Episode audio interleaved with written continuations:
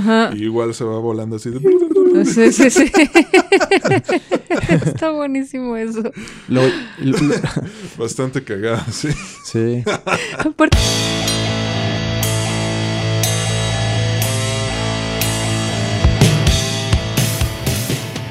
Bienvenido a La Sopa de Cactus, un podcast de cultura general en el que comentamos desde sucesos históricos hasta eventos actuales y cómo se reflejan en los diversos medios que consumimos.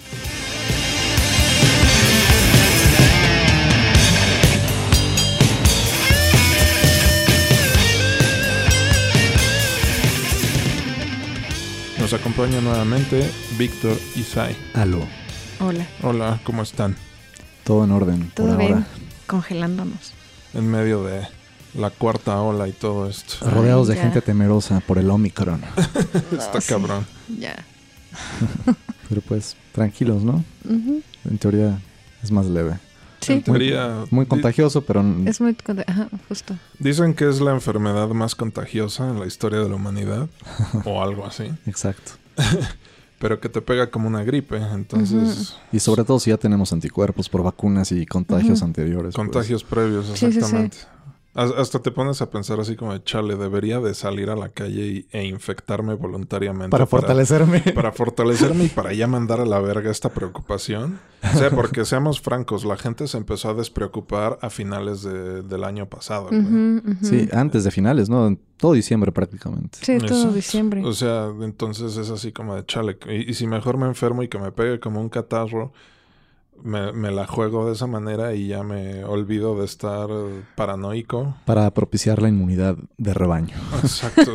o sea, De rebaño. por todo el mundo, por todo el mundo dicen, o sea, la Organización Mundial de la Salud y todo eso te está Perdón. Sí, es un poco gracioso. Sí. O sea, pero está cagado, ¿no? Como lo- estos organismos chonchos, inclusive, bueno, iba a decir gobiernos, pero no es el caso. Pero te, da- te emiten las recomendaciones así de no, sigue siendo un problema, pero a, a lo mejor y lo que tú ves es otra cosa y entonces est- piensas o estarías dispuesto a tomar el riesgo, ¿no? Sabiéndolo. O sea, yo sí preferiría que ya con los datos que tenemos la gente estuviera más tranquila. Ahorita sí. Exacto. es como, ah, puta madre, ¿por qué no nos tocó así como... eh, a, a nuestra generación ya nos tocaron varias crisis económicas que se supone que eran de una vez en la vida, güey. Sí. Eh, pinche pandemia nefasta, güey. Y el único avance tecnológico del que podemos presumir es que se inventó el smartphone, güey, y ahora las megacorporaciones nos controlan más, A- güey. a través de Entonces, eso. o sea, está de la verga, güey. ¿Por qué no, no nos toca la, la cura contra el cáncer o el ingreso básico universal o algo así chingón, güey? O sea, Claro. no solo nos tocan las crisis financieras y las pandemias, cabrón. O sea, está de la verga. El ingreso supongo que nos tocará presenciarlo. No sé si en este país lo dudo, pero por lo menos seremos testigos de que en otros lados se, se aplicará eventualmente. Con el tema, bueno, si seguimos vivos, ¿no? Mientras sigamos vivos. Sí, justo. ¿En cuántos, cuántos años le echas? Sí, seguimos vivos. Pues de aquí al 35. O sea, un- una década más o menos. Yo creo que sí, por ¿Una lo menos década de qué? De que con la automatización e inteligencia artificial se vuelvan tan productivas las cadenas de producción, valga la redundancia, que, que ya no se van a necesitar de tanta mano de obra y por lo tanto, como van a faltar empleos, no va a quedar de otra para el gobierno y las instituciones privadas que establecer un salario básico universal. Mm. Pero bueno, ese es tema para otro, otro episodio. ¿Cuántas cosas deprimentes? Sí, no. Empezamos riéndonos y vamos a terminar llorando. No, para nada. Ha- Hablamos de algo feliz, güey. El 28 de enero se celebra el Día Internacional del Lego, que es probablemente uno de los juguetes más populares del mundo. De la historia. ¿Se acuerdan ustedes de la película esta de Santa Claus de Netflix? No. Sí. ¿Cuál? Se llama Klaus, ¿no la viste? ¿No? O, eh, ¿Producción de Netflix? Sí. No, no, no. Producción en Netflix de un estudio de animación español, güey. Con una calidad impecable, güey. Y con una historia bastante interesante. Pero pues bueno, eh, no es spoiler porque pues, viene en la misma sinopsis de la película. Tiene que ver con Lego, supongo. Pero eh, no, no, No. sé si recuerden que esta, bueno, Sai, ¿O por qué la recuerdes esta, que esta representación de Santa Claus eh, empieza como un, car- un carpintero que Ajá. hacía juguetes Sí, de sí, madera. sí. Sí, sí, Mm. sí. Pues la historia de Lego empezaría algo parecida a esta, en donde en 1916, en un pueblito de Dinamarca, el carpintero y empresario Ole Kirk Christiansen abriría su negocio de carpintería. Inicialmente se dedicaban a hacer artículos para el hogar y herramientas, eh, o sea, desde muebles y escaleras hasta el burro de planchar, básicamente. Pero uno de los más grandes problemas de la madera, eh, ¿cuál creen que sea? Que la humedad. La, ajá. Sí. Pues que esta es bastante flamable. bueno, sí. Ah, Y en 1924, Otra. Ole perdería gran parte de su negocio por culpa de un incendio. Ok. mm, Tras esta tragedia, Ole decide reconstruir y hacer un taller más grande en el que tendría una creciente fuerza laboral. O sea que tenía buenos ahorros. Ajá. Le fue bien. Sí, no. Todo esto alrededor de 1930, justo a tiempo para la Gran Depresión. Tras su segunda probada en la ruina, Ole decidiría dedicarse a la fabricación de juguetes de madera, básicamente porque era más barato que andar haciendo otro tipo de artículos. ¿Cómo creen que se llamaría esta compañía? Supongo que Lego. o algo parecido. El taller de juguetes de madera de Ole Kirk Christiansen. ¿Ustedes nunca Muy jugaron demasiado con... simplista. Fui. ¿Ustedes nunca jugaron con juguetes de madera cuando eran niños? Algunos. ¿No les tocó? Algún cochecito, avioncito. Sí, llegué a tener algunos. creo que sí. Heredados de primos más grandes. Oye, Sobre- yo tenía como sillitas. Ah, sí, sillitas para muñecas. niños. Sillitas y todo eso. Yo llegué a jugar con bloques de madera para armar castillitos y, y todo ese pedo. Como Legos enormes. Ajá, Ah. de, y de madera. Sí, Cool. yo también tenía de esos. Fíjate Ujú. que yo hacía algunas cosas de madera y también recuerdo que alguna vez heredé de uno de, de mi primo más viejo algo que era como Lego, pero no era Lego. Eran bloques, pero en lugar de tener tantos diseños diferentes o variedad de bloques, eran todos iguales, como si fueran ladrillos, y eran un poco más grandes que el ladrillo o bloque estándar de Lego, rectangulares, como si, sí, pues, tal cual rectangulares. Pero ya eran de plástico. Eran de plástico de un color como, como marrón claro, beige, cartón, como color cartón y ese primo los usaba para construir castillos y, y sí, construía mis casitas con eso y mis fortalezas. Exacto. Tras sacar la compañía a flote una vez más en los años 30, Ole cambiaría el nombre de su compañía por el de Lego. ¿Qué significa? Una es justamente, o sea, es la trivia que te encuentras en todos lados. Es una palabra compuesta de leg y goth, que significan juega bien. Ok, Ah, Juega bien. Exacto. En idioma... Eh, ¿Qué dan- idioma habla? Danés. Danés. Muy bien. ¿Checaste la pronunciación? Eh, No. y por ahí de, de 1939, Dinamarca se vería afectada por un evento que iniciaría este año. 1939. ¿Le suena? Segunda Guerra Mundial. No, Así es. sí. Casi a ver si latino. Qué vergüenza. ¿Se acuerdan del episodio de Dunkerque? ¿Cuánto duró la resistencia de Dinamarca contra el ejército alemán? ¿Un día? Oh, no me acuerdo bien. no me acuerdo Unas horas, de cuánto ¿no? duró. Seis horas. Ah, Pues la compañía de Ole tendría que sobrevivir ahora la ocupación alemana de su país. Ok. A eso súmale que su compañía de juguetes de madera sería víctima de otro incendio. Uh, Y a eso súmale que en este incendio perdería gran parte de su maquinaria, su inventario de juguetes y sus planos para fabricarlos. pobre cuate. ¿Cuántas historias no hay de gente sas. antigua? Bueno, esto no es, no es que sea muy antiguo que digamos, pero de, de una o dos generaciones o tres atrás que quebraban y se levantaban una y otra vez. Eh, No sé, no creo que ahorita, hoy en día sea, cabrón, sea ¿no, güey? posible. Es imposible. Yo estoy a una emergencia médica de quedarme en la calle, cabrón. Sí, pues yo creo que todos de alguna forma. Y si tuvieras un negocio y, y quiebras, es muy difícil levantarte y volver a tener algo. Exacto. Como que hay muchas historias de antes de gente que lo hacían. Ahorita creo que no es tan común, a menos de que heredes fortunas o cosas así. Sí. Claro.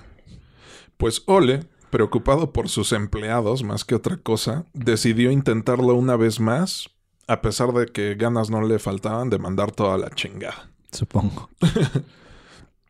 Sumado a la fabricación de juguetes de madera, iniciarían a fabricar juguetes con un novedoso y enigmático material que estaba causando furor en el mundo por su versatilidad, Plástico. el plástico. en 1947, la compañía sería la primera del país en tener una máquina de inyección de plástico Cool. y la inversión de esta máquina les costaría una suma superior a años de ganancias previas.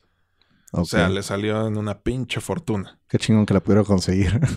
Exacto, sobre todo después de la Segunda Guerra Mundial. güey. sí. ¿Y qué Ujú. creen? A la gente no le gustaron los juguetes de plástico. ¿Qué? Mm, Preferían los juguetes de, de madera. madera. Es que la madera es más rica, Pues sí, es más cálida, más, más cálida. Es... natural, tal cual. Sí. Pues sí, No hay casas más bonitas que las hechas de madera.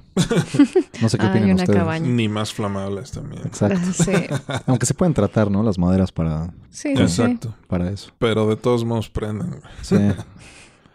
y más si las barnizas. Exacto. Mm, Pues entonces, a finales de los 40, la compañía comienza a adaptar el concepto. Perdón, de- pero el plástico también prende. Ah, sí, también. No, no me, voy- no me iría a vivir a una pinche casa de plástico, no me jodas. Con impresión 3D, ¿no? Ajá, exacto. A, a partir de esta primera, de este primer acercamiento con los juguetes de plástico y que la gente no les gustó, la compañía comienza a adaptar el concepto de los bloques de madera para construir estructuras eh, con pequeños bloques de plástico, con las protuberancias en la parte superior para mantenerlos unidos.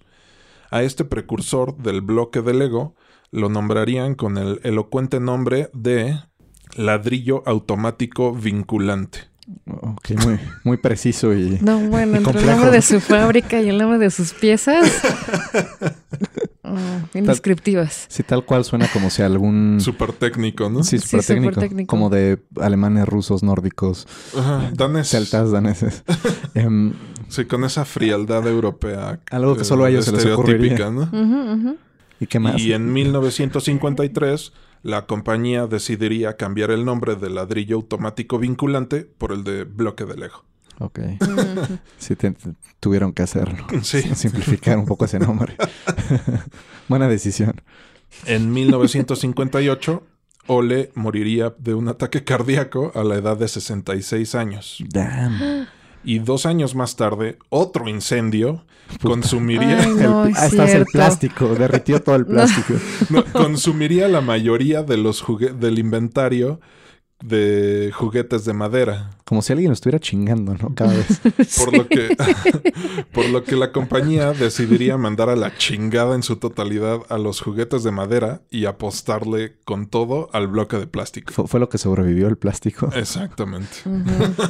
Oye, y además el plástico derretido supongo que en parte se ha de poder reutilizar y la madera, ¿no? Tal vez se derritió un chingo y lo y volvieron a usar para la inyectora o algo así. A lo mejor.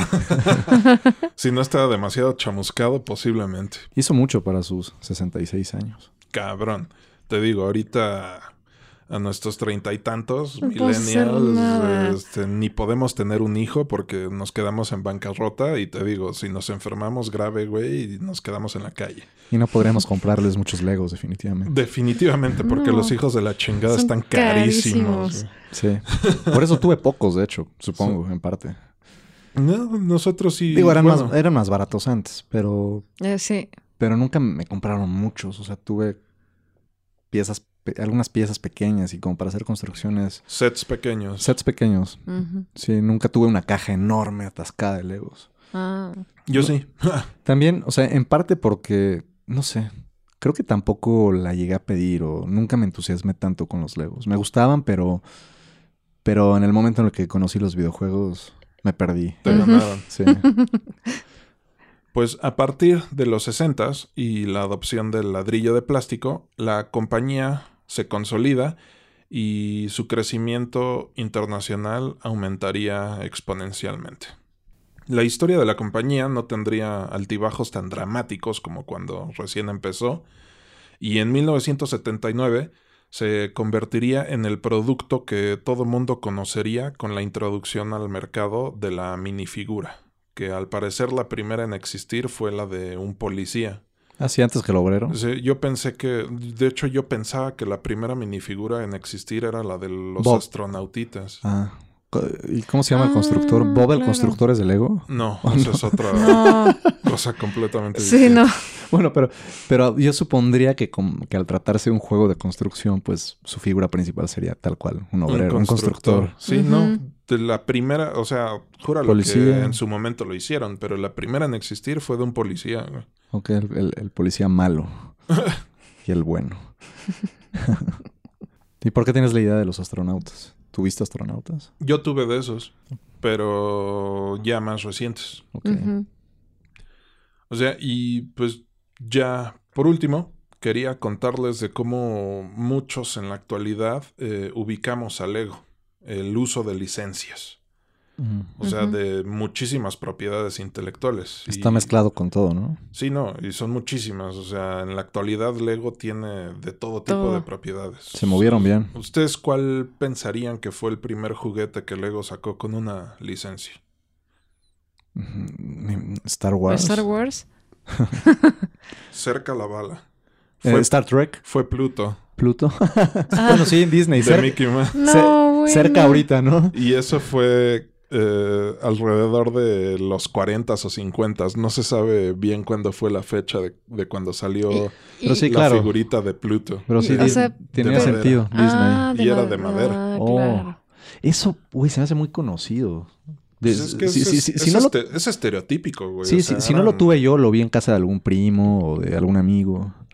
Pues Ese, co- eh, procura conseguirlo porque de seguro vale una lana, cabrón. si no es que se quemó. en algún incendio por ser de madera. Y pues casi 50 años después, Lego empezaría a sacar sets con la licencia justamente de Star Wars en el 99. Y eso ya bastante reciente. Sí, ¿no? En el 99. Hasta en el- o sea, salvo esta... O sea, saltaron de Pluto a Star Wars. a Star Wars, güey. De Pluto en los años 40, 50, quizás Wow. 50, Ujú. a los 90, casi principios del 2000 con Star Wars y con el, con el episodio 1, de hecho. Ok. Curioso que, que en tanto, o sea, que en ese lapso tan grande de tiempo no metieran más cosas de Disney o de Sí, alguna no, otra. nunca pasó por su mente. O de Transformers. Exacto. Ah, ¿No? Algo sí, japonés. O sea, porque también toma en cuenta que Sí son, perdón, Transformers, Transformers viene- no es americano. Es, es americano, pero está Sí. inspirado por algo japonés o no?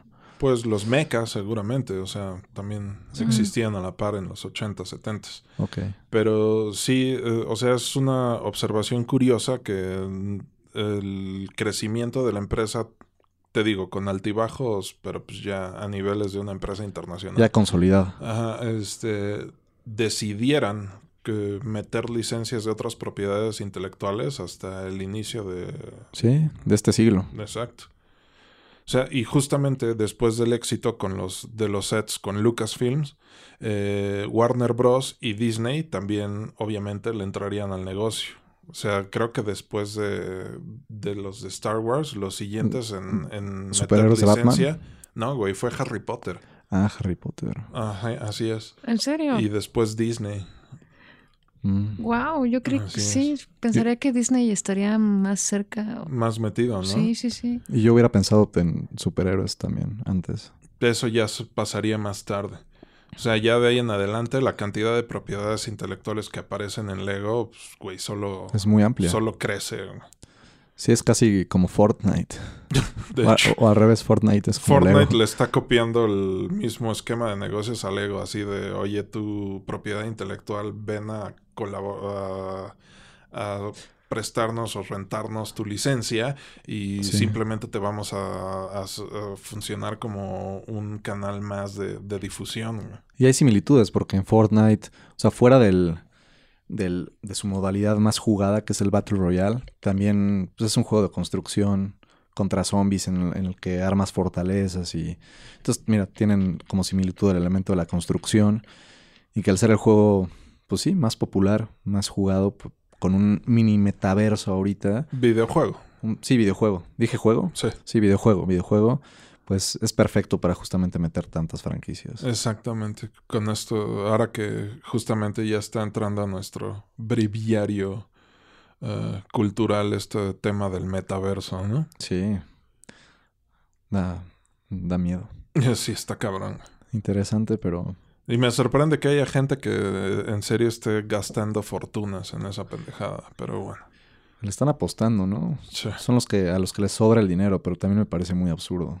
así es. Porque ni siquiera se sabe qué metaverso será el que el que El bueno. el bueno, el que el que la supongo que Facebook lo que O sea, Facebook le está apostando a ser el primero y de esa manera consolidarse, pero de ahí en fuera, quién sabe si termine siendo algo práctico o inclusive divertido. Sí, mira, es algo en lo que apoyo a Elon o Elon Musk. Eh, alguna vez Elon dijo, ¿quién chingados quiere pasar 10, 12, 15 horas al día con una pantalla de celular pegada a los ojos todo el tiempo? Y tiene razón, o sea, supongo que habrá quien quiera hacerlo, pero como Mm. Ready Player One, si ya llegara a ese nivel, pero... Exacto.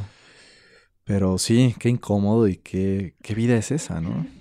Y luego imagínate una generación de niños conectados, interactuando nada más a través de ese mundo virtual. ¿Qué van a hacer?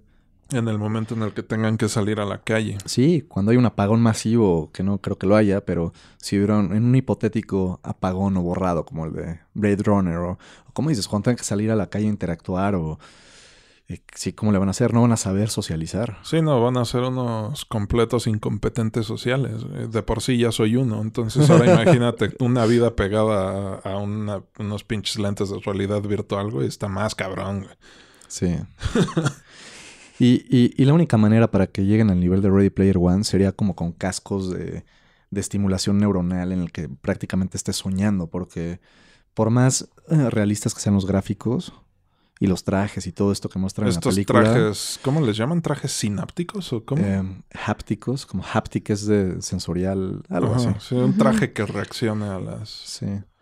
O sea, aún con todo eso, no me imagino, o sea, creo que no hay manera de que realmente percibas tu cuerpo adentro de otro mundo. Exactamente. Se va a ver muy bien, pero a través de una pantalla, pero tú no, no vas a estar ahí, no te vas a sentir ahí. Sí, no es un sustituto. No, no, no, no, no, no te transmite temperatura, clima, el aire, eh, olores, aunque bueno, me imagino que también llegarán a eso en algún momento. Pero no, no, no es un sustituto. Y el tema de los movimientos, o sea, tú ves a los personajes en Ready Player One manejando coches y saltando y todo. Aunque tengas un- una caminadora eh, multidireccional como en la película y, y un espacio con libertad de movimiento, no va a ser lo mismo a, a agarrar las cosas, sentirlas, el peso, Exacto. Sí, la, la masa de los objetos y pues, manejar y controlar objetos y pelear. O sea, no, no, no. Nunca va a llegar a eso hasta que ya sea una. Hasta que te enchufes como en Matrix. Como en. Matrix, sí, Exacto. un casco neuronal, algo, algo así. Como en Matrix o como en. que- o como en Avatar, que no se metían cables. Eran como ondas, ¿no? Ah, cierto. O. No me acuerdo qué otra película contemporánea de Matrix salió. No recuerdo su nombre ahorita, en el que se conectaban con una especie de audífonos. Bueno, ya ha salido en muchas, ¿no? Pero sí, o sea, definitivamente tiene que ser es- estímulos invasivos directamente al cerebro. Como si estuviera soñando algo súper lúcido. Exactamente. Pero bueno, regresando al ego.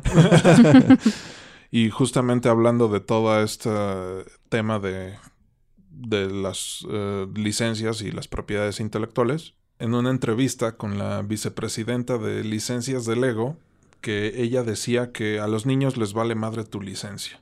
O sea, si un niño quiere que Harry Potter compita en una carrera de Ferraris contra Spider-Man y Batman, independientemente de quién sea el dueño de esas marcas, el niño va a jugar a eso, güey. Claro. Entonces, eh, es como esa filosofía de, de la empresa, del ego, que así como de jugar y de que... Que los niños puedan crear sus mundos y, exacto. combinar, ¿no? Exactamente, o sea, como se van mucho por esa, por ese tema de la creación y de fomentar la imaginación y todo eso, entonces, pues, vale madres, o sea, aprovecha para que tu licencia este, te la compremos y podamos... eh, O te, o te la rentemos, ¿no? Ajá, sí.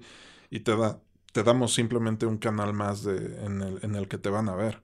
Bueno, aunque como dices, no, sí, sí se compran, de hecho, por temporadas. Sí. Sí, o sea, es, eh, Y- eh, llegan a sus anuncios. Estaba viendo los planes de que tuvieron con, por ejemplo, con Lucasfilm. antes de que los comprara Disney y sí se la llevaban como por eh, semestres, un pedo así. Ok. Y sacaban una serie, se esperaban, eh, la rentaban otros seis meses, sacaban otra serie y así, o sea, Pues buena filosofía. sí, O sea, obviamente hay mucho negocio en juego, pero también les favorece a los niños. Y sí creo que es de los mejores juguetes que si puedes com- comprarles, Ujú. vale la- valen la pena. Sí, para no. estimular imaginación. Y también, o sea, está, está cabrón como a- a- además de ser juguete, pues también ya es como objeto de colección para muchos, ¿no? Sí, y, y ya hasta, apenas ahorita me estoy acordando, ya hasta meten modelos con robótica. Ajá. Que los, que los niños pueden programar con softwares sencillos y Exacto. Y tienen, de hecho, tienen iniciativas con MIT y otras universidades para justamente eh, enseñar robótica y todo ese desmadre. Tienen. automatización y está de huevos. Así es. De- creo que en el 2017 eh, fue con- entró al récord Guinness por ser la, la, la marca con mayor reconocimiento en el mundo. O sea, por encima de Apple y de Nike y cosas así. Wow. O sea, tiene datos curiosos bastante interesantes. Yo no sabía, por ejemplo, que también hay una fábrica de Legos en Monterrey. Ah. Ok. Sí, está, está muy cotorro todo ese pedo. Sí, pues con tanta venta que han de tener, su- los niveles de producción. Sí, fábricas en todo el mundo.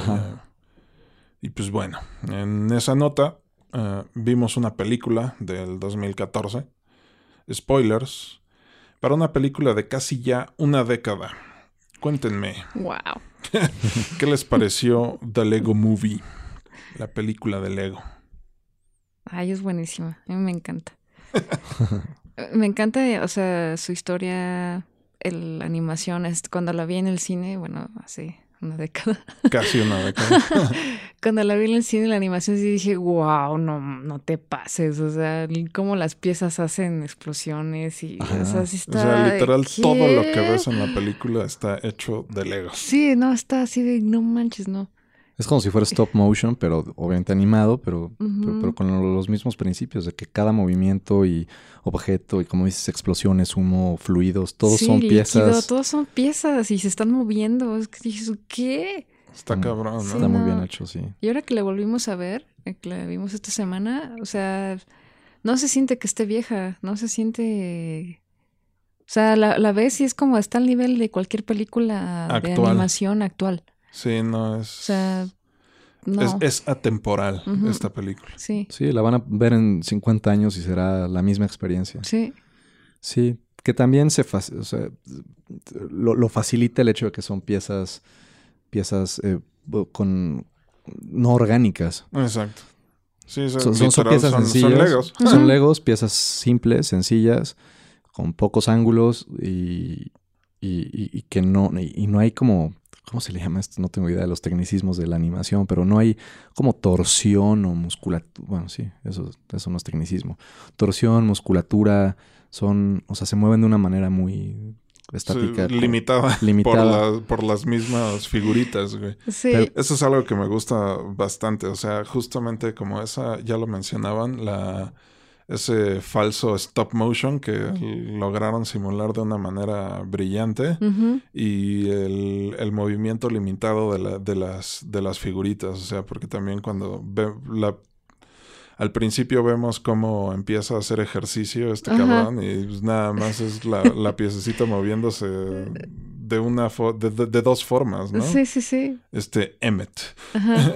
Sí, sí. Y, y pues es así como una, una buena introducción al, a, la película. O sea, está antes justo este tema de la profecía, pero pues desde ahí vemos como la animación está como, eh, pues sí, limitada. Te digo, este falso stop motion que logran simular hace como que ese movimiento de los personajes sea bastante particular, ¿no creen? Sí, y se ve realmente bien. O sea, esa limitación técnica, digamos, Está hecha los a favore- propósito. y, y los fa- Sí. y los favorecen, no se necesita más. Y, y, o sea, lo- o sea, como, pues tú como, como persona que seguramente tuviste un Lego, sabes que se mueve así. Entonces ves que respetan eso y es como de, ah, claro, pues no puedo hacer mucho, solo puedo mover su patita así y ya. Sí. O sea, a diferencia de otras cosas que sí las, les ponen así articulaciones que ni van y es Exacto. como de, eh, Sí, eso me refiero como articulaciones y pues, torsión, como si fuera. Sí, los algo movimientos vivo. de los personajes, exacto. O sea, están limitados al de una figura de Lego, no Ujú. al de un personaje animado como Co- sería el caso de, no sé, Spider-Verse o algo así. Sí, o bueno, y Toy Story, que el, ¿cómo lo compararían con Toy Story? También son juguetes que, según yo, según recuerdo, están limitados a, En su movimiento, claro. su movimiento, pero, pero, pero sí llegan a hacer cosas más humanas. sí, y- eso sí tienen más flexibilidad. Sí. Pues, Bueno, tiene No están- más flexibilidad, por ejemplo, Woody, porque también están los soldaditos de plástico que nada más este, se mueven como una tabla porque pues, pues, literal tienen los pies pegados. Sí. Y, te- y- y ahí la diferencia es que son, están en un mundo humano, con, con- con objetos orgánicos, con telas, con más variedad de materiales. Aquí todo, ah, esa es, esa es Aquí todo es plástico. Otra cosa que quería mencionar. Sí, aquí todo, es- todo, es- todo es Lego, todo Sí, es Lego. Todo, la, todo. la iluminación, los paisajes, los fondos, el cielo. Hasta que deja de serlo. Sí. Pero bueno, no estamos Pero- adelantando. Pero sí, a mí, yo que no lo había visto, quedé bastante sorprendido. Sí, superó mi expectativa. Podía, o sea, pensaba que podía estar buena, interesante para niños, pero no me, no me lo esperaba tan bien en algunos aspectos. Y sobre todo el giro que tiene a... No al ya casi al final. casi al final, la, la última tercera parte, digamos. Sí, me, o sea, me sorprendió con cosas que no esperaba realmente, o no a ese nivel, tan bien ejecutado. O sea, yo te quería preguntar por qué pasó debajo de tu radar esta película. No me acuerdo, simplemente no... O sea, pensaste que era una película infantil cualquiera. Sí, una película infantil cualquiera y una de tantas que cuando salió pensé, ya la veré en su momento, pero no me, no me motivó lo suficiente como para ir al cine o, o bus- Mm. o buscarla. Y se me pasó de esas que, de esas tantas que quedaron en la lista. Pero bueno, a- aún ahorita me, me sorprendió de buena manera. La verdad se me hace. Podría pensar que es incluso. Seguro para muchos no, y me criticarán, pero, pero me parece mejor, que aporta más que Toy Story. Se me hace mejor película que Toy Story. Como algo comparable, porque se trata de juguetes controlados por humanos, o bueno, con la imaginación humana. Pero sí deja un mensaje más profundo, manejan temas más complejos. Em, sí, está muy Sí, bien. porque ya comparar algo contra Toy Story son palabras mayores, ¿no? Sí. Sí, sí. Pero, pero Toy Story sí es más para niños. La, puede disfrutar un adulto porque fue muy novedosa técnicamente en su momento, pero... Porque también es de esas que el 3D no envejeció con mucha gracia. Exacto. Y, y otra que, que no envejeció con nada de gracia, o sea, peor que Toy Story, es la primera, Shrek. Ah, Hace poco... Ah, sí. Hace poco vi unas partes, la estaban pasando en la tele y, Ajá. y se me hizo, sea, la iluminación, las texturas, todo se ve súper arcaico. El mundo vacío, con muy pocos objetos, elementos, y, es- y en su momento me pareció gráficamente increíble y Sí, realista. claro. Y, Sí, que bueno, en el caso de Shrek lo que realmente le da un chingo de valor es la historia, ¿no? Y sí, y el guion. Sí, juntamente la, humor. la vuelta que le da a todos estos Sí. estereotipos, que también es algo que manejan en esta La película. historia, el guion, el humor, los personajes. ¿De Pero sí, de- inicialmente eh, también esta película eh, se nos hizo, lo recuerdo, que se nos hizo así como de, pues, es un, un anuncio vil de, De un juguete, ¿no? Un o sea, pues, ¿para qué voy a ir a verla al cine? Te Pero- puedes imaginar una aventura simple, tonta, Exacto, Sí. vacía. un cuento de niños. Sí, Exacto. sí. Y empecé a ver las críticas y fue así como de, ah, ah, chinga.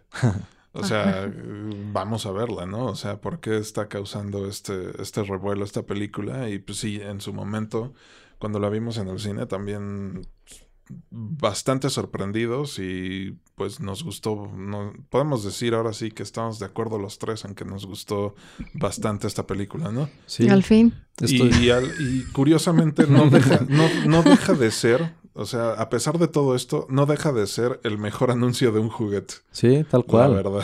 ¿Cu- cu- cuánto- ¿Cuántos juguetes no habrán vendido de más a partir de la película? Sí. Exactamente. Estoy viendo los, las, las fechas de Shrek. La primera fue del 2001, luego 2004, 2007 y Wow. 2010. Entonces también eso explica que, que no haya envejecido bien. Las Sí, primeras sobre todo. Claro. 2001, sí. Sí, porque estoy seguro de que las últimas películas de Shrek, no, creo que creo que desde la 3 como que la franquicia de Shrek se empezó a ir para abajo. Sí. Eh, pero no, dura- no duraría, dudaría que la calidad de la animación haya mejorado exponencialmente con el poder computacional de, Exacto. del Ahora, estudio DreamWorks. me pregunto cómo se hubiera visto Lego producida en esas fechas, 2000, do- del 95 al 2005, por en ese rango de tiempo. Yo creo que no sería muy diferente, excepto en el tema de la iluminación. Creo que eso es lo que... Probablemente. Eh, Eso sí. Sí, pero pues sí, el stop motion de las piezas no cambiaría. Sí. No, ni la complejidad poligonal, son piezas muy sencillas. Exacto. Aunque tienen buenas texturas cuando hacen close-ups. Sí, eso sí. Eso es Eso sí. lo es algo que me gusta bastante. Los close-ups extremos. Eh, Aparte y- las caras, ¿no? Muy- Están como rayadas de que ya sí, las o sea, se ve la textura del plástico. Y- y de la tinta encima. Sí, sí, sí, sí. o sea, y no sé, o sea, ya son temas más eh, técnicos, pero por ejemplo te manejan un chingo de profundidad de campo, Sí. en el que ves a la figura eh, que tienes en primer plano súper nítida y los fondos eh, se ven borrosos y pues es como le aumenta a ese, a ese realismo. Y también eh, esa atención al detalle, hablando de close-ups, también las tomas súper abiertas son cagadísimas, porque las tomas más abiertas están hechas con piezas de Lego más sencillas, pero que con, con menos piezas, Con pero pues que te dejan clarísimo de qué se trata, ¿no? Ajá. Sí, En sí, el caso sí. particular. Ya lo empiezas a sospechar. Ajá, exacto. O sea, es clarísimo. No necesitas ver una versión miniaturizada de todo esto. O sea, el caso particular del barco pirata. Del barco, claro. Que lo ves de cerca y es una construcción súper compleja Súper de Lego. compleja. Pero la ves de lejos y son cuatro piececitas en la forma de un barquito pirata y hasta el sonido que hace cuando sale volando así. Sí. O, Sí, o que, es el, el- que es el humano jugando. Ajá, Ajá. exacto. O el cubo flotante, la, el parte superior del rascacielos del villano. De repente se- son del- cosas. Ajá. Del señor negocios, que es así como, es- o sea, ves un rascacielos gigantesco de miles de piezas y cuando se de- desprende es nada Solo más una un pieza. cuadrito. Ajá. Y igual se va volando así de... Sí, sí, sí. Está buenísimo eso. Lo- lo- lo- Bastante cagado, sí. sí. Aparte son ruidos que, que tú que tú haces, ¿no? O sea, Sí, bueno, de- cuando eres Cuando eres niño. cuando eres niño y juegas haces haces ruiditos cuando se mueven las cosas. Sí, claro. Exacto. Em, estaba buscando. Bueno, lo que buscas, yo también quería tocar lo que ya mencionabas, Víctor, que entretiene fácilmente tanto a niños como a adultos. O sea, eh, un niño se ríe de los chistes babosos que hacen O del o de los ruiditos chistosos O- que o- ellos mismos hacen. O de cuando M te está cayendo a la cueva. Ajá, que- y que- está pegándose contra Ah, todo. sí, O sí, sea, sí. sí, sí, o sea, literal es humor de pastelazo, ¿no? Sí, sí, sí. Pero eh, también tiene temas muchísimo más complejos y más profundos que también a un adulto lo hacen pensar o contemplar o apreciar mejor a esta película, ¿no? Exacto. O Sí. sea, de- tiene ahí como una crítica social Al sistema. al sistema, un sistema distópico y de una lucha del individualismo contra la colectividad, eh, de darle mayor valor a, por ejemplo, a la creatividad y al trabajo en equipo, sobre el seguir las instrucciones rígidas de una forma de, de un ritmo de vida así como súper cuadrado, ¿no? Sí, aunque lo, aunque ha- ha- hay una parte un poco, bueno, no sé si decir contradictoria, pero la parte inicial de la película en donde te presentan la vida del obrero de Emmet, creo que em, la canción que tienen, la que están cantando todo el tiempo, Everything is awesome. Everything is awesome. When you're part of the team, ¿o qué dice? Ah, No me acuerdo de la Yo no letra, recuerdo ¿eh? la letra, O sea- solo recuerdo el... Pero sí, de que todo es asombroso, algo así, el concepto es de cuando formas parte de un equipo, entonces como que sí te manejan mucho el trabajo en equipo al principio, pero al mismo tiempo forma parte de un sistema controlado, entonces está esa Sí, como no, dual- bueno, dualidad es ahí. que, ajá, exacto. Puede ser como la perversión del trabajo en equipo. cuando se lleva al extremo, Cuando ya se lleva al extremo y es como... formas parte de una cadena de formas- producción, exacto, como un robotito Formas parte de un... del equipo de Amazon. Básicamente. o sea, y, ya que tocas Amazon, también es un claro ejemplo de la corporatización del mundo, güey. Sí. O sea, y también lo, se ríe de, ello, ¿no? Tal cual es una burla. Y al principio, o sea, creo que eh, me fue gustando más conforme fue avanzando y muy rápido, muy, muy rápido me atrapó. Pero al ah, principio... Porque el ritmo de la película también es eh, muy acelerado, ¿no? Sí. pues mira, cosas que escribí, ¿no? Em, mientras le iba viendo que me parecieron como destacables. Parte de lo que ya dijimos, técnicamente impecables, sobre todo para la época. Legos más bonitos que el propio Lego por la calidad de la iluminación artística, las tomas y todo me pareció desde el principio que estaba muy chido, o está muy chido el concepto y su mensaje. Y, pero al principio me pareció un poco infantil su, su, ejecución, con un humor un poco obvio y bobo.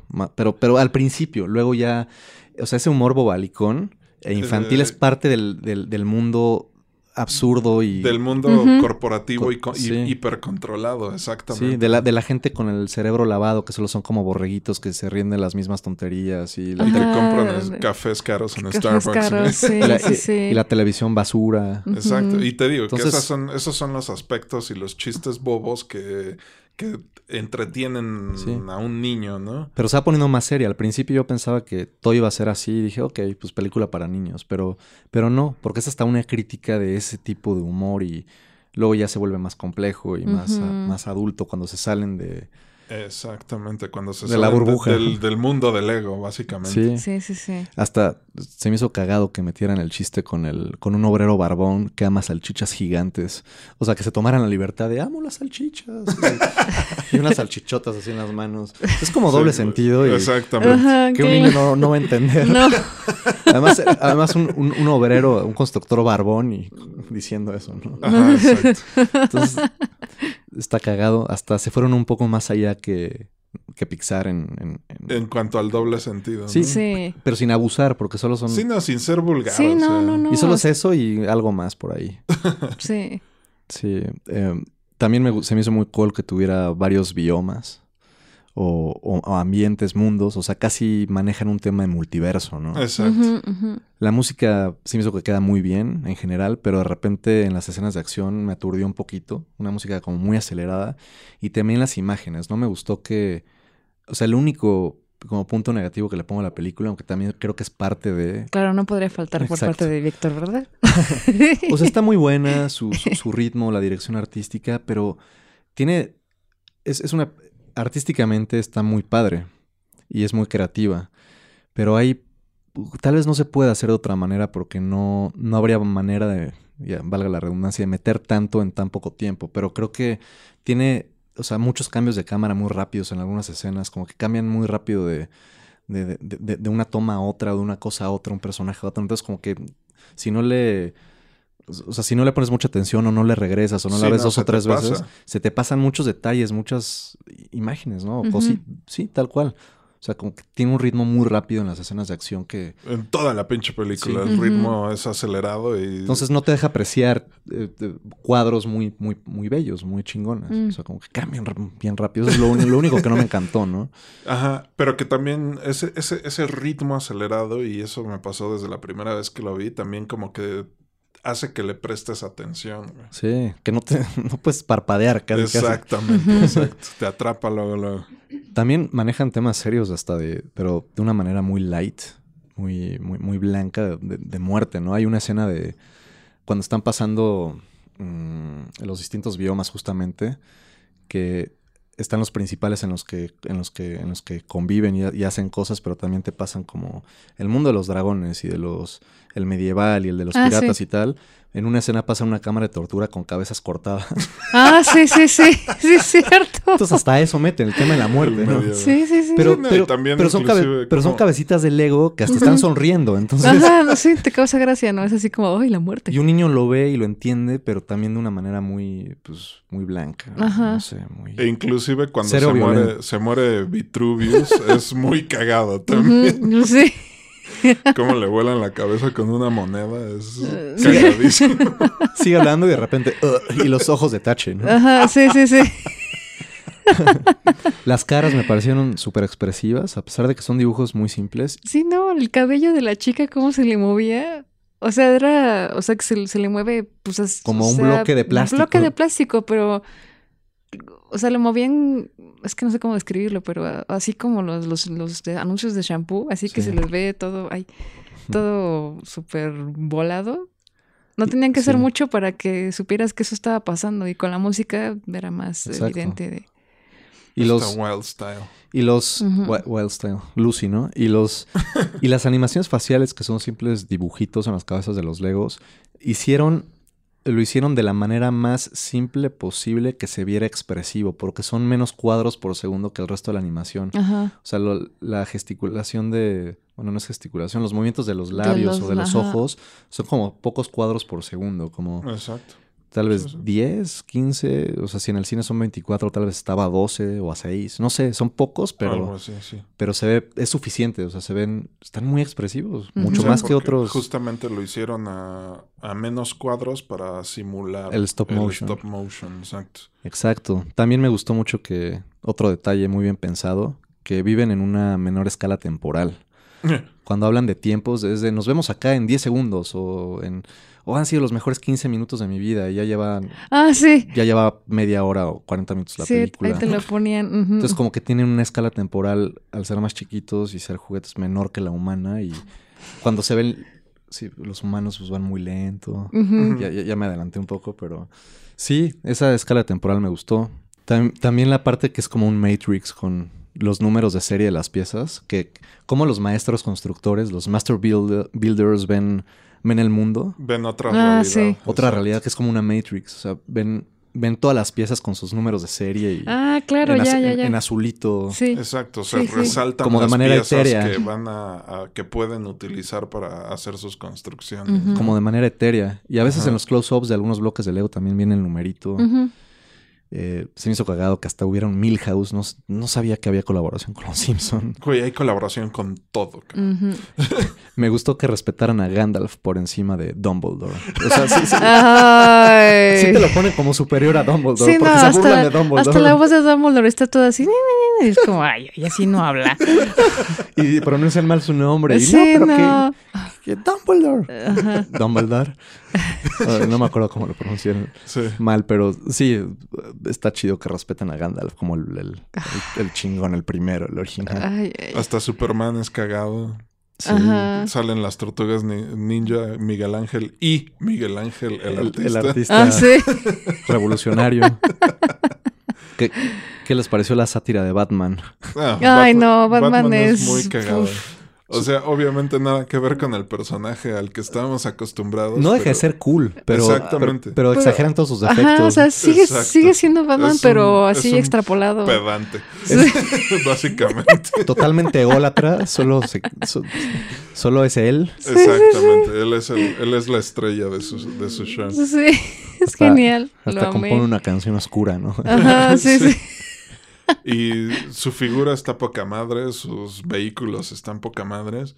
Y ahora que tocas a Batman, también eh, me.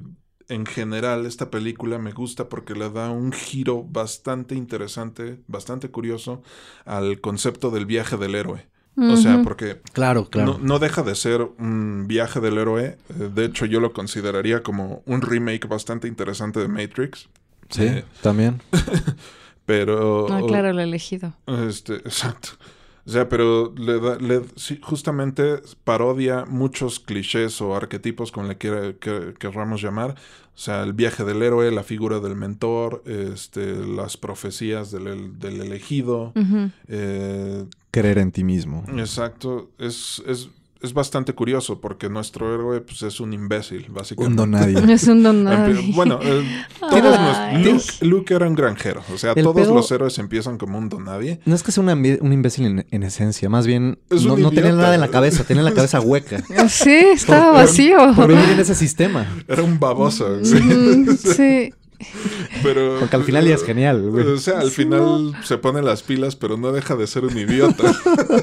Pues es que hasta sus amigos decían Pues Que eran- ni chiste tenía el cabrón. Sí, o sea, que los otros comían este alitas, que el otro era el- Ella es, el ella es pers- alegre. A él le encantan ¿Eh? las salchichas.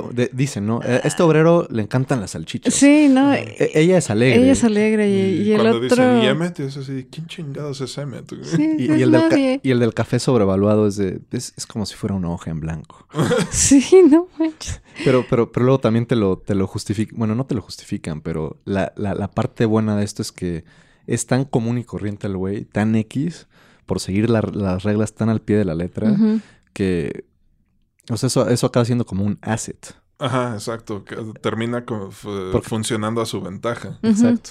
En parte porque, digamos, no tiene, no, es- no está viciado, no tiene nada. No tiene un ego. No tiene un ego que. el por- ego de Batman, Ah, ajá. el ego de Wild Style o- o, Lucy.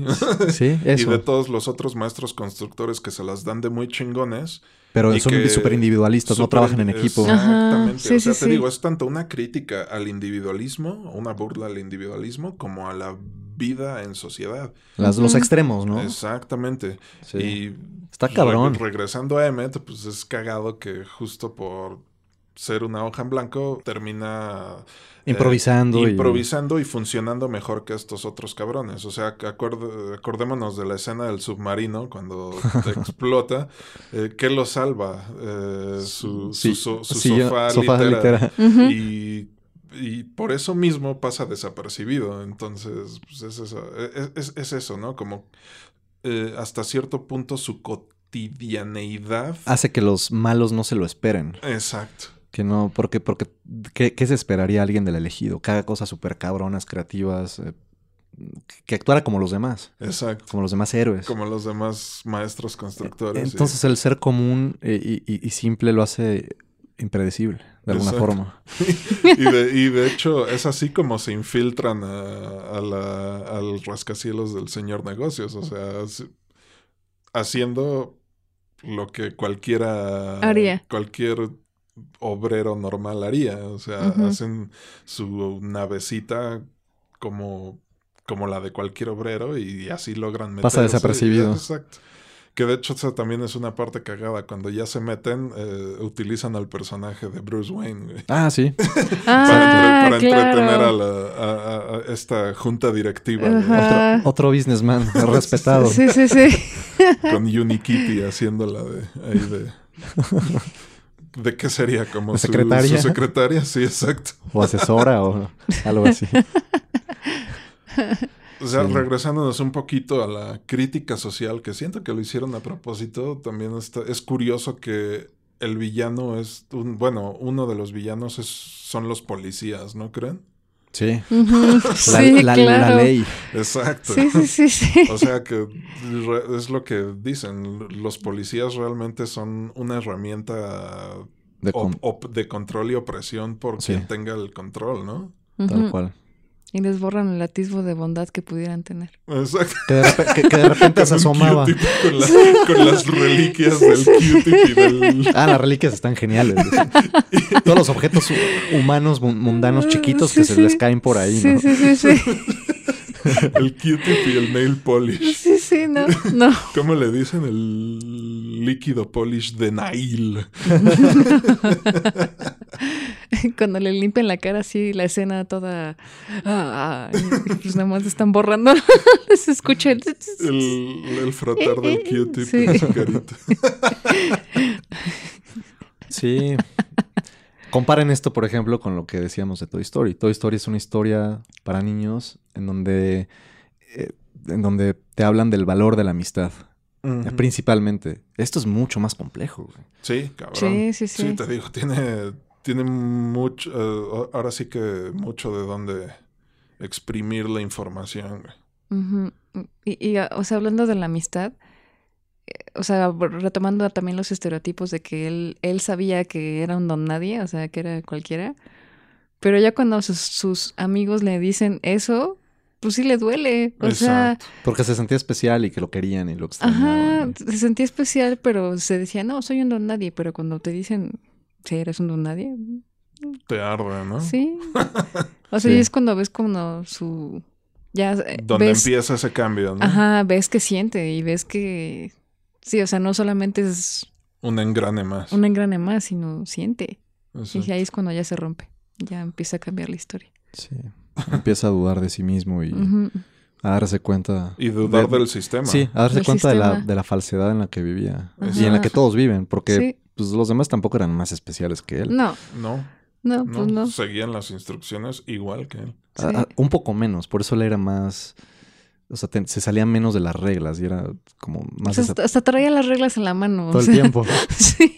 De memoria como periquito. Sí, no. también me gustó que fueran muy relajados en el tema de... ¿Cómo explicarlo? Pues al final cuando... Em, cuando Emmet, digamos que entre comillas, se queda con Lucy, con Estilo libre, ¿no? Estilo libre. Sí, que, que, que, era novia de Batman. Pero bueno, a lo largo de la película ella se va dando cuenta de cómo Batman es un ególatra que realmente no la pela mucho. no le importa. Y, y, ella desde el principio ve algo en Emmet. Bueno, a Emmet le encanta. Entonces al final... se queda paralizada. No, se, queda paralizada. Porque más... Y la otra... Porque además se sale totalmente el contexto tradicional de la ciudad que el de su mundo, era algo aparte. Pero me gusta cómo al final, eh, pues el, el Emmet se acaba quedando con, con Lucy y Batman le dice, o sea, como que no se enoja, no hay un tema de celos, de algo territorial, de envidia. No, es como... Eh. Es como... Es como... No hay, no hay un tema de machismo, o sea, como que lo manejan de una forma muy abierta, muy light, que es una buena enseñanza también para los niños. Y, y, Batman le dice algo así como, es el héroe que merecías, ¿no? A fin de cuentas. O sea, por un lado ya se da cuenta que Batman no vale la pena y, por otro lado Batman al final cuando ya los ve juntos y ve de lo que es capaz Emmet y yo creo que entra en razón de que para él no era tan importante ella, pues le acaba diciendo eso de eh, no te preocupes, tranquila, porque ella se voltea y le va a decir algo así como, oye, Batman, tengo algo que explicarte o algo que decirte. Y Batman se adelanta y le contesta, le contesta adelantándose, se adelanta contestándole. No, bueno. contestándole... Eh, eh, Adelantadamente, ajá. No, te preocupes. Básicamente. él es el héroe que mereces. Entonces, pues como que no se pelean por la doncella, ¿no? Por la, damisela. Bueno, no es ninguna damisela, pero sí, eso estuvo chido. O sea, es un detallito, pero me gustó. A mí también. Un buen valor que se me hizo muy cagado es como linterna verde es un pendejo. Ah. sí, se Pobre, pobrecito, todo el tiempo. Se, habrán basado en la película de DC Yo creo que también fue así como... Sí, seguro.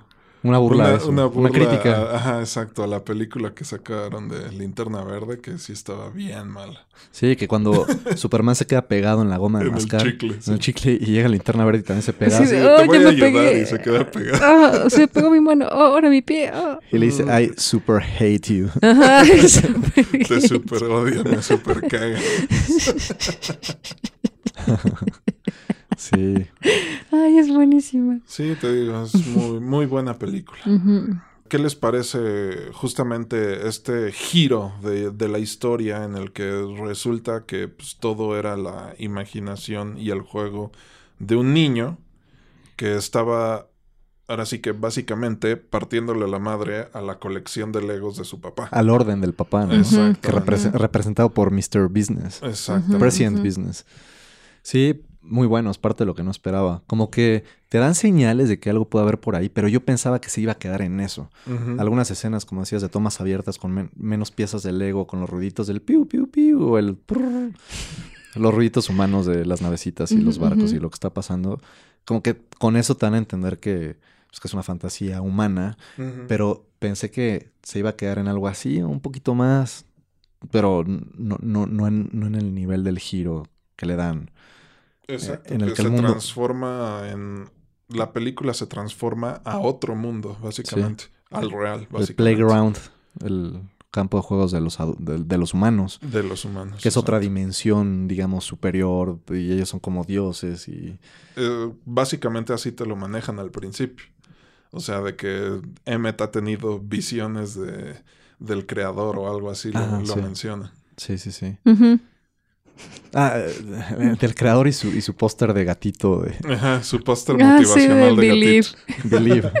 Un gatito bebé. No, bueno, sí tiene todos los... Sí, y, y, la parte humana ¿Cómo se llama el actor, el señor, el papá? Este Will Ferrell, el comediante. Pues lo hace muy bien. O sea, creo que encaja perfecto. No es un papel complejo, pero encaja, encaja perfecto en un papá excéntrico, fan de los Legos. y sí, esa parte Que también se ve que es un pendejazo, o sea, obsesivo. ajá, Un niñote. básicamente. Sí. Em, Y la- con lana, porque Sí. nuevamente, ya, me- ya habíamos mencionado, pinches Legos son... O sea, los sets más grandes son carísimos. ¿Cuántos miles de dólares tendría ahí en ese señor? Imagínate, entre, figura, entre figuras retro, güey, y las más recientes, un chingo. Uh, Más de 100 mil pesos. Algo así, o sea, ¿cuánto cuesta la pinche estrella de la muerte de Lego, güey? Como O sea, el castillo- 10 mil pesos, ¿no? El castillo de Hogwarts cuesta 10 mil pesos. Entonces, la estrella de la muerte, que es más vieja, ya debe de estar como al doble, cabrón. Más todo lo demás que tenía. Exacto. Sí, fácil. 150, 200 mil pesos ahí. En juguetes de Lego. Tranquilamente. güey. O sea, está cabrón también eso, ¿no? Como, la neta, pinches Legos son juguetes que ya son caros. Sí, ya no son. Ya no cualquiera los compra. No, son tan... O sea, lo más accesible son los sobrecitos donde te viene una minifigura, güey. Ujú. O los minisets, Sí. como el que tengo de Entonces Harry también Potter. te muestran una, una, una- una fantasía de un niño rico con un cuarto Con un increíble de juegos. Sótano lleno de Legos, exacto. Sí. O sea, que así hay banda, ¿no? O sea, hay coleccionistas que tienen tanto los ingresos como en el, esp- el espacio para tener todo un cuarto, todo un sótano dedicado a su hobby. O- Está cabroncísimo eso. O a veces sacrifican otras cosas para tener eso, ¿no? Si También. son muy fanáticos, tal Sí, vez sí. andan en una carcacha o no tienen coche o, o la mitad de su casa está dedicada a eso o de su departamento, no sé. ¿Qué, qué digo? Es válido, ¿no? Las... Sí, no, claro. Pasiones de Los- cada quien. Los hobbies, las pasiones y los pasatiempos, pues... Y también, así como hay gente que se lo gasta en Legos, hay... En Warhammer.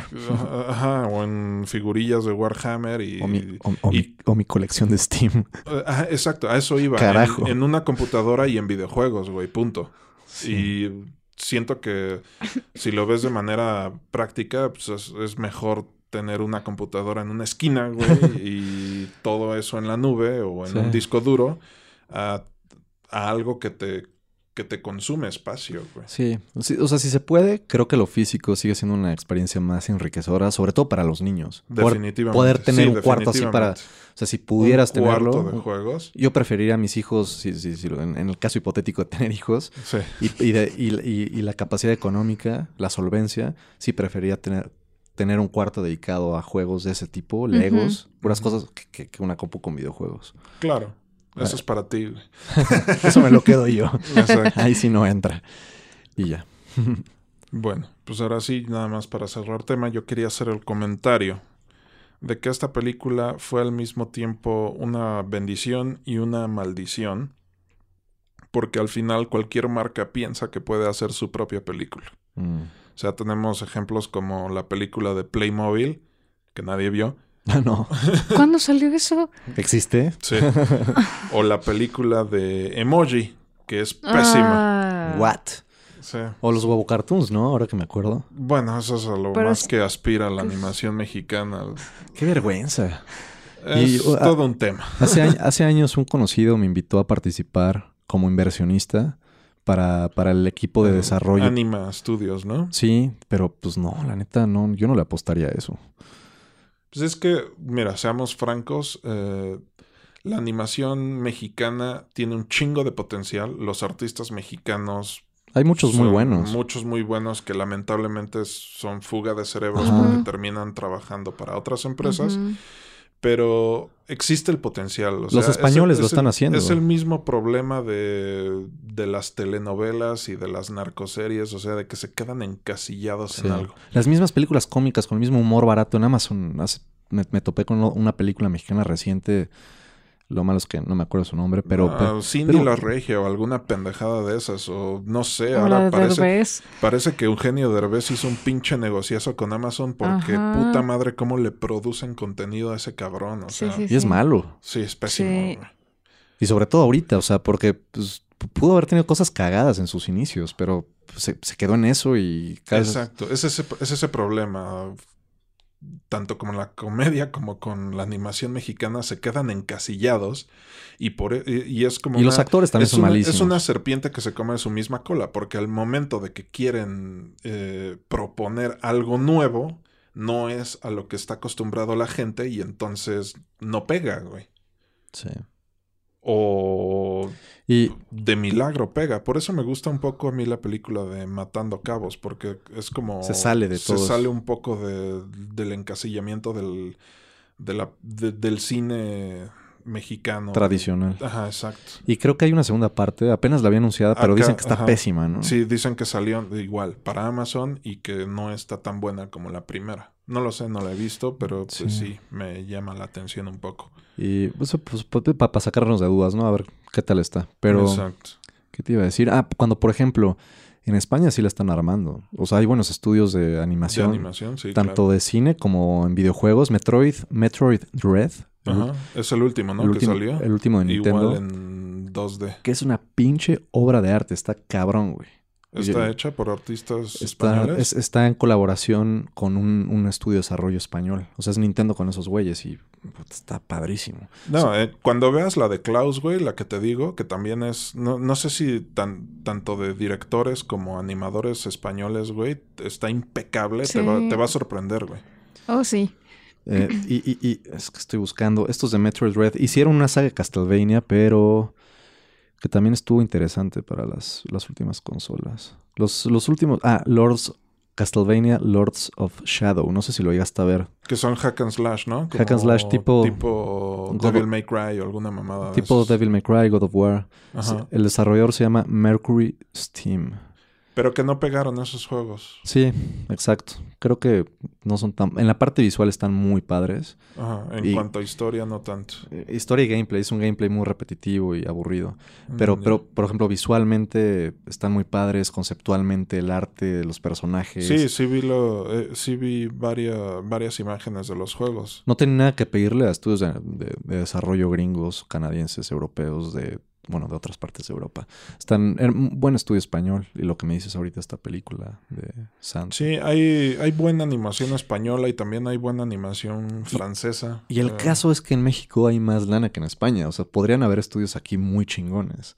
Pues sí, pero te digo, El están tema encasillados. ah, es eh, un hay un tema cultural. pedo cultural, sí. ah, y también cultural y hasta cierto punto monopólico, güey, porque solo hay una compañía que te produce. O sea, y, y entra Netflix y entra Amazon y se van con Eugenio Derbez, es así como de puta madre. O sea, teniendo tanto talento por ahí. La apuestan a, entre, lo comi- seguro. entre comillas, a, A lo lo seguro, seguro. ¿no? A lo que ya a lo que consume va a el dejar pueblo. dinero y listo.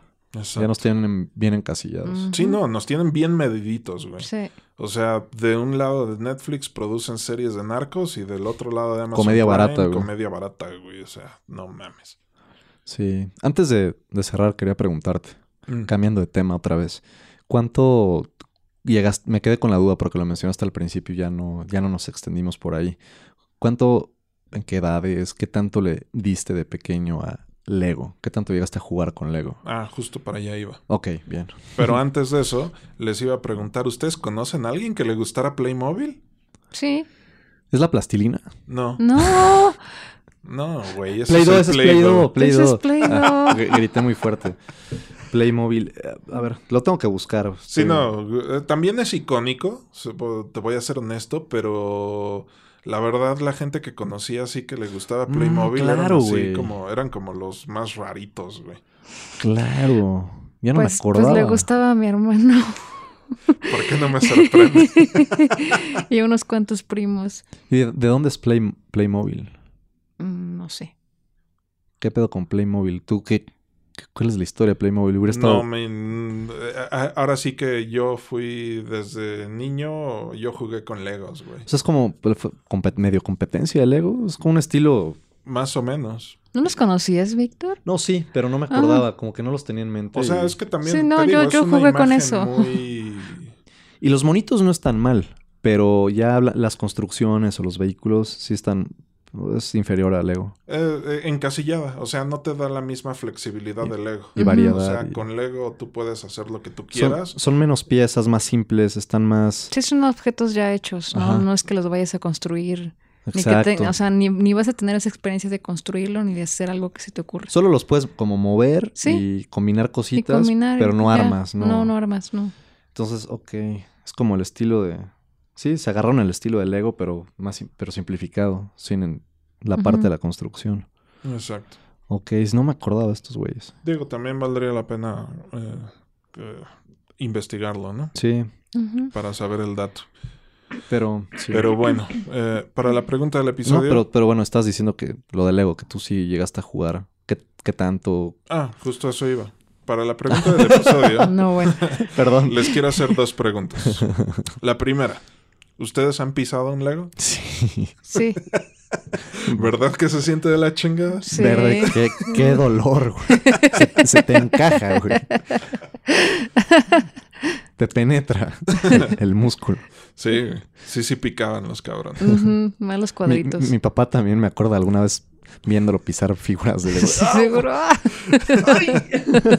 Sí, no, a mí me hacían levantar esas... O sea, en cuanto terminaba de jugar tenía que levantarlos. Todo. Ahorita les cuento por qué. Ajá. Porque mi segunda pregunta justamente es, ¿ustedes jugaron con Legos cuando eran niños? ¿Se acuerdan de cuál fue su primer Lego? ¿O tenían algún Lego favorito? ¿Algún set favorito? Um, Es que, bueno, de mi lado, el de los Legos era mi hermano. O sea, yo era la de los peluches, muñequitas, era la clásica niña. pero que luego. jugaba con peluches. sí. Pero luego yo iba al cuarto, al cuarto de mi hermano y lo veía este, armando sus cositas. Mm. Pero no recuerdo qué fue lo primero que tuvo. Y hasta Mm. la fecha sigue teniendo Legos. Sí, no, hasta la fecha yo también tengo una que otra cosilla, pero... Pero no al nivel de, de ese cabrón. sí, no, mi hermano tiene así una bodega de Legos. Mi, mi- Pero, por ejemplo, el caso de su hermano, a diferencia del personaje de Will Ferrell, es que él los tiene en un closet guardados en la caja, porque no, no hay espacio. no hay espacio para tenerlos todos armados. O sea, solo, solo tiene unos cuantos Unos armados, cuantos en su- armados. En, su, habitación y, Sí. y- y ya. Ya, ok, cool. Sí, sí, sí. Complicado dedicarle tanto espacio a un, un solo tipo de juguete o cosa, Sí. como tus chelas. Podría, podría, podría estar lleno de Legos ahí. De hecho. Pero mm, sí, yo mm, mi memoria es mala y, y aunque formaron parte de mi infancia, nunca fue lo principal. Entonces, a la fecha, solo ah, estoy haciendo memoria. Solo recuerdo, es- a- estaba tratando de ver si, si, si- me acordaba de más cosas, pero no. Solo lo único que recuerdo ahorita que conservo, que está por ahí guardado en una cajita medio a la mano, es un coche de carreras de Lego, que también lo hacía Entonces era un set en el que por un lado tenías a un coche y por otro lado una navecita. Creo que submarino no, solo era coche de carreras que se hacía nave, con un piloto con, con su casco que podías bajarle el, el visor, visera. La, la visera de color verde. Y creo que ponía el que tiene el número uno, me parece. Entonces, eso es lo que tengo por allá ahorita. Pero sí tuve más cosas. Me acuerdo de, algunas, de algunos muñequitos de Star Wars también. Y de Legos genéricos. O sea, de, de franquicias creo que No, solo... No hubo muchos. No. no, en esos momentos no había franquicias. Las propias. Ajá. O sea, las propias de Lego y de las que ahorita yo les voy a contar. Exacto. Sí, entonces algo tuve. Pero sí, sí, sí los disfruté. Eh, También me acuerdo de, de momentos con dos amigos que tuve en la infancia diferentes, separados y en, y en tiempos distintos, con los que llego a jugar con muñequitos, pero no, no de Lego, de superhéroes y de Transformers. Teníamos Transformers y muñecos de superhéroes, entonces nos gustaba armar un... un- uno de mis amigos se llama, o llamaba, ya no sé si esté vivo, Mierda. Benjamín. Se mudó a Canadá con toda su familia. Supongo que por ahí ha de estar. Pero sí, con Benjamín me acuerdo que él tenía un baúl enorme, lleno de muñecos y en su cuarto siempre armábamos las batallas, los sacábamos todos y combinábamos cosas. Y era divertido jugar con los muñequitos. Pero eso no Ay. tiene nada que ver con Lego, güey. Es que había Legos ahí, pero había más Transformers y superiores que Legos. Pero los Legos sí formaban parte de... Era, era, era con lo que hacíamos las barricadas o Las estructuras. estructuras. Ajá.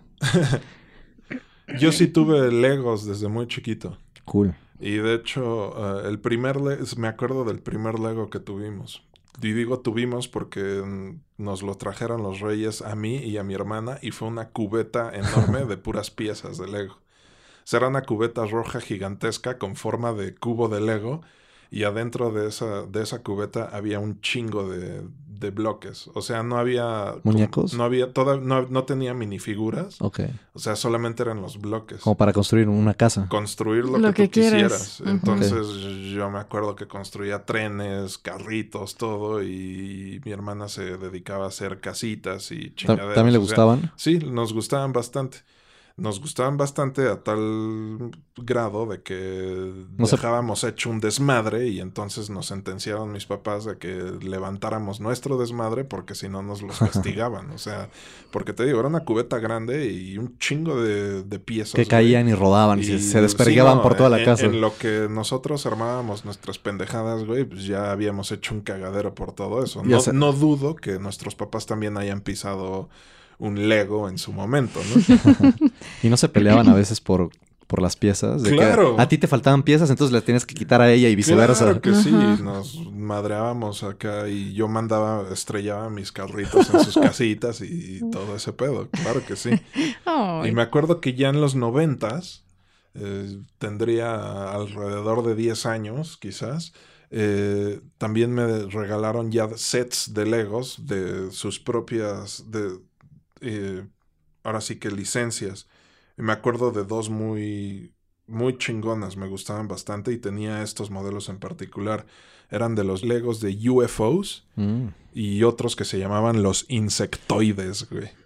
Los Estaban insec- poca madres, Güey. güey. O sea, Órale. yo tenía esta, estas piezas, ten- tenía Espera, esta nave. creo que yo tuve esa nave.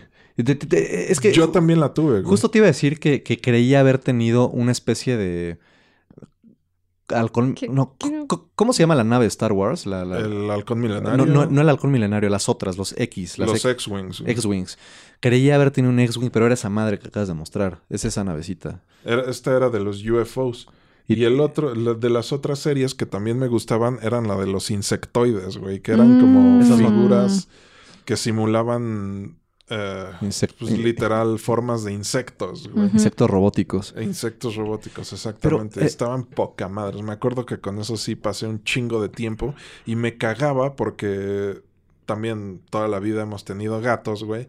Entonces terminaba de armar esas naves, las ponía en mi repisa y en alguna pelea de gatos o el pinche gato así por sus propios huevos agarraba y tiraba mis naves y me las hacía cagar en el suelo. Tienes que volver a Y tenía construirlas. que volver, o sea, me da un chingo de coraje porque tenía que volver a a construirlas. a armarlas. Los gatos. Y con, y con el tiempo les fui. Nunca les perdí el interés. Siempre me gustaron, pero. Justo Pero como que. Justo no- eso ya te- no le veía el caso a, a que me estuvieran ocupando ni tiempo ni espacio o a tener más de esas chingaderas. La, Sí. la verdad. Justo eso O te iba sea, a me siguen encantando, la verdad. Si no, Me gustan muchísimo. Y si tuviera el tiempo y el espacio, a lo mejor y sí tendría uno que otro set. por Pero- hobby, nostalgia. Exacto, más por nostalgia que otra cosa. Pero eh, es que creo que sí son, son mejores juguetes que muchos otros. Por el tema de la creatividad. Definitivamente. Pero sí siento que cuando, o sea, una vez estando acostumbrado a ellos desde pequeño, llega un momento en el que dejan de ser novedad y, y como que te vas a otras cosas, a muñecos de, de las caricaturas o franquicias que estás consumiendo en ese momento, aunque no implique construir. Sí, claro, Porque- porque... también llega un momento en el que a lo mejor y la novedad para un adulto que sigue coleccionando Legos es simplemente ver qué- modelo nuevo Sí. va a salir y ya no es lo mismo Pero como que- niño, que como un niño que justamente echa a volar su imaginación y construye lo que se le hincha en los huevos. pero luego vas conociendo más cosas y te dejas llevar por, como dije, videojuegos o por muñecos de las caricaturas o franquicias que, que- que ves en ese momento. Otras cosas, ¿no? Porque sí fue muy como temporal lo de los Legos. Te digo, formaron parte de mi vida, pero nunca fue una constante ni lo principal durante varios años. Claro. Estuvo como a momentos, pero bueno, como sea, siempre me gustaron y parece que tú sí los disfrutaste más durante más tiempo y más intensamente. Sí, me gustaban bastante. Era un juguete Sí. que me gustaba muchísimo. Entonces, sí, esa X-Wing es un serie UFO de, UFO. de, de naves, Lego. de, aliens extraterrestres. O sea, y, y me acuerdo de, uno existe redon- la- de una navecita redondeada. que Seguramente. que- con un platillo volador. Eh, eh, dentro existen varias series. eh, esta de UFO es un como una subserie de la serie de eh, Space. O sea, Mm. porque Lego tiene Astronautas. como sí. tres series básicas. El presente, que es City. El pasado, que era en, en- en un principio eran los piratas. Después Viejo este. empezaron a meterle que el viejo este, que el- los medievales, que los ninjas, etcétera. Y el futuro, que empezó siendo Space. Y entonces dentro de esta serie de Space, eh, el- la subserie era UF los UFOs, los, los insectoides. insectoides y muchos otros. Aunque el término insectoide se ha usado para muchas cosas indistintas, ¿no? Ah, seguramente. Pero los Legos eran los más chingones. No sé por qué dije indistintas. Distintas. Sí, no me acordaba de los Legos insectoides. O creo que no, no, no sabía. A lo mejor ni te tocaron. No me tocaron. O sea, pero, pero sí me acuerdo de otros insectoides, de otras cosas. Mm. Creo que no, no había una caricatura en los insectoides. O... Creo, creo que en Radioactivo también había un de estos anuncios de, brom- de juguetes de broma. Creo, Los juguetes radioactivos en Creo- la estación de radio. creo que había unos insectoides también ahí. Changos, no me acuerdo. Ahorita por nombre nada más me acuerdo de Fenomenoide, pero no sé si sea el mismo. El buen fenómeno. Pues bueno, Ah, para el próximo episodio estaremos tocando nuevamente el tema de la Guerra Fría. Y en particular vamos a hablar de la guerra afgano-soviética. Y estaremos viendo una película del 2005, Yvette Rota. órale. o La Novena Compañía. Bye. Chao. Bye.